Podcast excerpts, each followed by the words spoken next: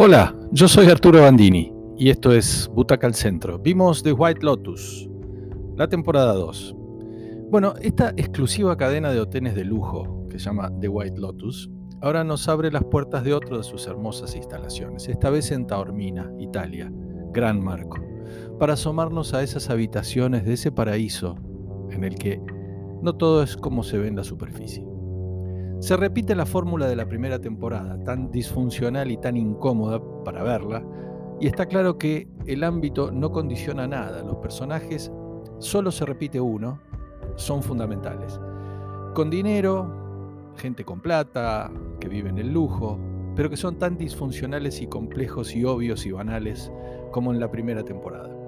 Otra vez nos vamos a meter en los cuartos de varios personajes que coinciden en ese hotel para pasar una semana idílica, en el paraíso. Todos van con objetivos distintos. Están los tres varones, abuelo, padre y nieto, gran, gran trío de actores, que va en busca de sus raíces italianas, la millonaria vacía que ahora está de vacaciones, su vida es una eterna vacación, hay que decir, con su nuevo marido, de quien, digamos, lo desconfía, las dos parejas de amigos, ellos que van con sus esposas, se conocen de la secundaria, de, la facultad, él hizo mucha, uno hizo mucha plata vendiendo su compañía, el otro le tiene un poco de envidia.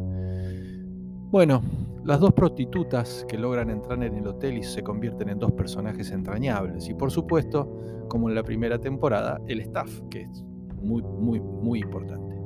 Ya sabemos que detrás de esos brillos habrá opacidades. En esta temporada tiene mucho que ver la ópera, es Italia, las pasiones, pero también el vacío de esas vidas que solo son lujosas en la superficie. Las historias están esta vez mucho más cruzadas por la, tensión sexual, muy presente en todas las historias, que si bien estaba muy bien trabajada en la primera temporada, en esta en alguna de las historias parecería ser un poco forzado. La mejor historia en resolución y en trama es sin duda la que protagoniza la única pasajera que viene de la temporada anterior, Jennifer Coolidge, que se ha llenado de, elogios y de buenas críticas en esta etapa de su carrera. Una especie de Susana Jiménez, pero sin prejuicios, sin Photoshop, que logra un desarrollo de personajes insoportables y a la vez querible, que terminará mal en esta ocasión. Por lo demás, los paisajes, la música insoportable, porque está todo el tiempo ah, rara, salvo las canciones italianas, que les recomiendo escuchar la banda de sonido en Spotify porque son buenísimas.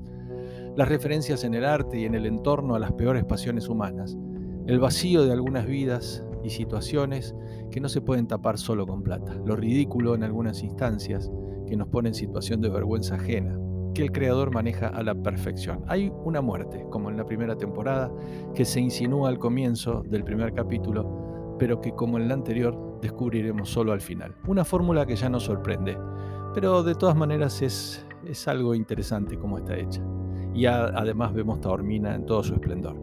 The White Lotus, la segunda temporada, es para Butaca al Centro, una serie de cinco butacas. De todas maneras, como decimos siempre, que la disfruten.